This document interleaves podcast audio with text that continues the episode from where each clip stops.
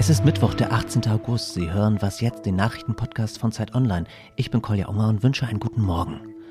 Die Lage in Afghanistan ist weiterhin brenzlig. Wir sprechen heute über die Strategie der NATO und über die Rekrutierungsversuche der Taliban. Zuerst aber wie immer die aktuellen Nachrichten. Ich bin Matthias Peer. Guten Morgen.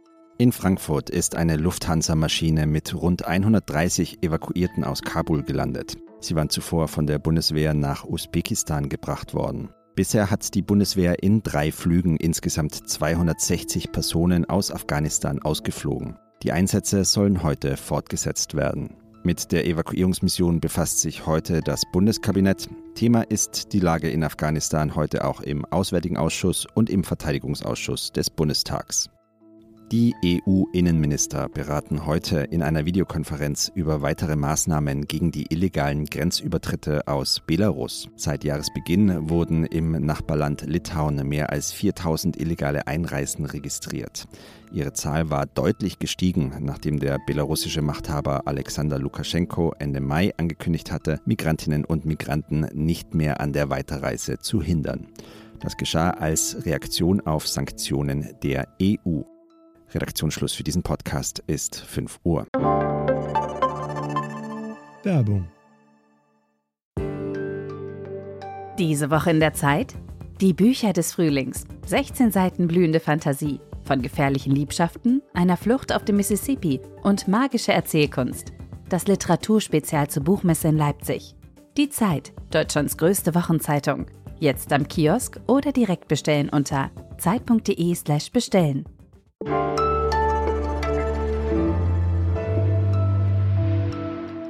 Immer noch scheint der Westen sehr überrascht, wie schnell die Taliban Afghanistan eingenommen und die Macht im Land übernommen haben. Gestern hat die NATO in Brüssel getagt, um eine gemeinsame Strategie gegenüber den Taliban zu entwickeln. Mein Kollege Thomas Wiegold ist Sicherheitsexperte. Thomas, du hast die Konferenz verfolgt. Was sind die nächsten Schritte, die die NATO plant? Naja, das bleibt ein bisschen wolkig. Der NATO-Generalsekretär ist heute nach einer erneuten Sitzung des NATO-Rats vor die Öffentlichkeit getreten und eigentlich läuft alles darauf hinaus, wir sind überrascht und unser Hauptfokus jetzt ist die Evakuierung sicherzustellen von unseren Staatsbürgern, von unseren Mitarbeitern aus Kabul. Die Lessons learned, also die Auswertung dessen, was falsch gelaufen ist, das möchte auch Stoltenberg erstmal ein bisschen nach hinten schieben. Also es scheint ein bisschen, die NATO braucht, wie alle einzelnen Nationen auch, noch ein bisschen Zeit, ja, ihre Wunden zu lecken und sich zu erholen von dem, was da passiert ist. Gleichwohl haben natürlich auch schon einige Regierungen Fehler eingestanden, so auch Außenminister Maas. Äh, gibt es denn irgendwie ein gemeinsames Resümee, wieso man die Taliban so hatte gewähren lassen? Nun, äh, die Fehler, die Maas eingestanden hat und andere Nationen ja auch, beziehen sich eigentlich auf die letzten Tage und die letzten Wochen, dass man also das nicht so schnell hat kommen sehen. Ansonsten ist schon ein bisschen Blame Game. Ähm, die afghanische Armee, die ja quasi verdampft ist, die ja zusammengebrochen ist, die keinen Widerstand wirklich gegen die Taliban geleistet hat. Vor allem aber, das hat Stoltenberg heute auch noch einmal gesagt, die afghanische Regierung, die afghanische Führung, die äh, eigentlich auch ihre Leute im Stich gelassen hat und keinen wesentlichen Widerstand gegen die Taliban aufgebaut hat. Also da ist äh, sehr viel Fingerzeig auf die Afghanen, insbesondere die, die jetzt nicht mehr da sind, wie der Präsident Ashraf Ghani, der sich ja abgesetzt hat. Und ansonsten weiterhin eine gewisse Ratlosigkeit, wie das passieren konnte.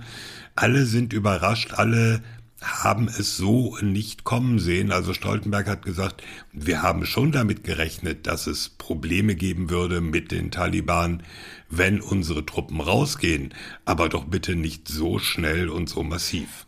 Jetzt suchen die Taliban Gespräche, um ihre offene Islamische Republik auszurufen oder ihr Emirat vielleicht sogar. Müssen wir davon ausgehen, dass es ein weiteren NATO-Einsatz in Afghanistan geben wird? Ich bin ziemlich sicher, dass es keinen weiteren NATO-Einsatz geben wird. Was wir im Moment sehen, selbst die USA mit jetzt geplant 7000 Soldaten, dient nur dazu, Evakuierung abzusichern. Also eine Neuauflage die NATO geht nach Afghanistan. Dazu hat niemand Lust, dazu ist niemand bereit. Das Äußerste, und das wird wahrscheinlich vor allem Aufgabe der USA sein, ist im Auge zu behalten, ob es äh, neue internationale terroristische Aktionen gibt, die von Afghanistan ausgehen. Ich denke, da würden die USA sehr kurz und sehr hart zuschlagen, aber so ein Ansatz, wir versuchen ein Land aufzubauen, wir versuchen neue Strukturen zu schaffen, das ist vorbei. Danke, Thomas. Klare Worte. Gerne. Tschüss. Jo, tschüss.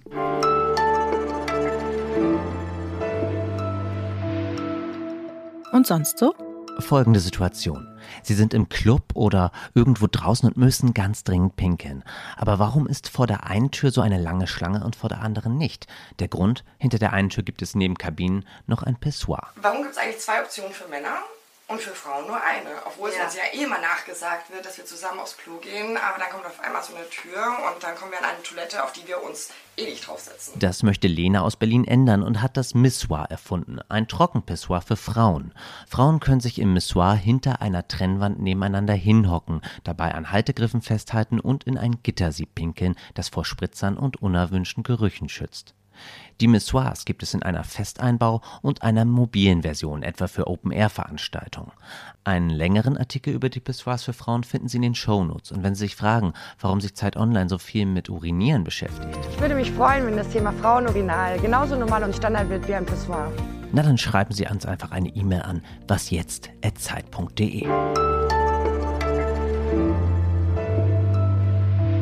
Wir müssen hier noch weiter über die Machtübernahme in Afghanistan und die Taliban sprechen. Ich denke ja bei den Taliban an den 11. September 2001 zurück an Osama bin Laden, aber die Taliban, die am Sonntag Kabul eingenommen haben, die stammen ja zum Großteil aus einer anderen Generation. Mein Kollege Benjamin Hindrichs hat für Zeit Campus ein längeres Interview mit Islamismusexperten Peter Neumann geführt. Benjamin, was sind denn wesentliche Unterschiede zwischen den Taliban von damals und der Next Generation? Also man muss da ein bisschen unterscheiden insofern zwischen beiden Generationen, als dass wir auf der einen Seite eine junge Generation von Kommandeuren dabei haben, die in den letzten 20 Jahren ideologisch ausgebildet und stark geprägt wurden. Mhm. Und auf der anderen Seite haben wir natürlich viele ältere Männer dabei, die bei der letzten Taliban-Regierung schon ähm, dabei waren. Und die haben natürlich einerseits ihren Erfolg damals miterlebt, aber natürlich auch ihr Scheitern. Und aus diesem Scheitern haben sie ihre Analysen gezogen und natürlich auch gelernt. Was haben die gelernt daraus? Also einerseits hat man natürlich gelernt, dass es ein großer Fehler war, sich internationale Terrorismusorganisationen ins Land zu holen und dort eben auch auszubilden.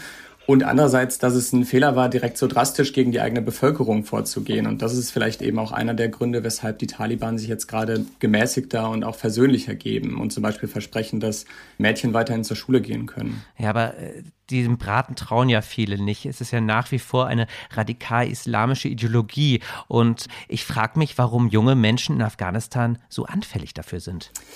Ich glaube, eine der Lektionen aus dem Interview ist auf jeden Fall, dass wir im Westen natürlich Radikalisierung und auch die Rekrutierung immer aus unserer Brille und Perspektive sehen und dass das eben in Afghanistan sehr anders funktioniert. Also im Westen äh, sieht man die Rekrutierung und Radikalisierung eben oft als ein Phänomen, was Einzelpersonen anspricht. Und Hier im Westen, ja. Genau, äh, in Afghanistan haben wir eben eine ganz andere Bevölkerungsstruktur, die zu 70 Prozent ungefähr auf dem Land lebt und eben in Dörfern, Stämmen, Clans, Familien organisiert ist. Und die Taliban sprechen dort eben die ganzen Familienstrukturen an, in denen sie selber verwurzelt sind. Und gleichzeitig haben wir auf der ideologischen Seite noch das Phänomen, dass quasi die Glaubensauslegung, die die Taliban propagieren, äh, sich in vielen Aspekten gar nicht so sehr dann wiederum von dem unterscheidet, was in Afghanistan als eine sehr konservative Auslegung des Islam eh schon gängig ist. Die es dann auch in diesen pashtunischen Stammeskulturen gibt. Taliban, das heißt ja übersetzt Schüler und Studierende. Und der Unterricht dieser Rekruten, der findet an Religionsschulen, an den sogenannten Madrassas statt. Was hat dir denn Peter Neumann über die Ausbildung dort erzählt? Dass es vor allem eine religiöse Ausbildung ist. Also der Taliban-Nachwuchs wird dort eben vor allem im Islam oder in ihrer Islamauslegung geschult. Natürlich gibt es auch militärische Aspekte, allerdings darf man sich das nicht so vorstellen, äh, wie man das hierzulande vielleicht manchmal im Kopf hat, diese typischen Terrorcamps, wo die Leute sich von Leiter zu Leiter hangeln. Das ist tatsächlich gar nicht notwendig, hat Peter Neumann gesagt. Vor dem Hintergrund, dass natürlich Afghanistan ein Bürgerkriegsland ist. Wir haben seit 40 Jahren einen Krieg im Land und dass viele junge Menschen, gerade Männer, natürlich mit Waffen und dem Umgang mit Waffen aufwachsen. Benjamin. Das klingt natürlich nochmal ganz schön krass. Danke, dass du uns das nochmal aufgeschlüsselt hast. Dein Interview haben wir in den Shownotes verlinkt. Mach's gut. Ciao. Und das war's auch für heute vom Nachrichtenpodcast. Für Feedback und Anregungen schreiben Sie uns doch bitte eine E-Mail. Die Adresse nochmal wasjetzt.zeit.de. Ich bin Kolja Unger und wünsche einen schönen Tag.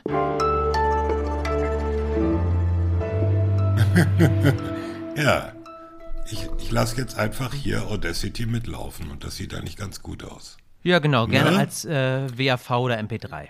Wie du willst. Stelle anheim. Okay. Bitte schneiden, bitte schneiden.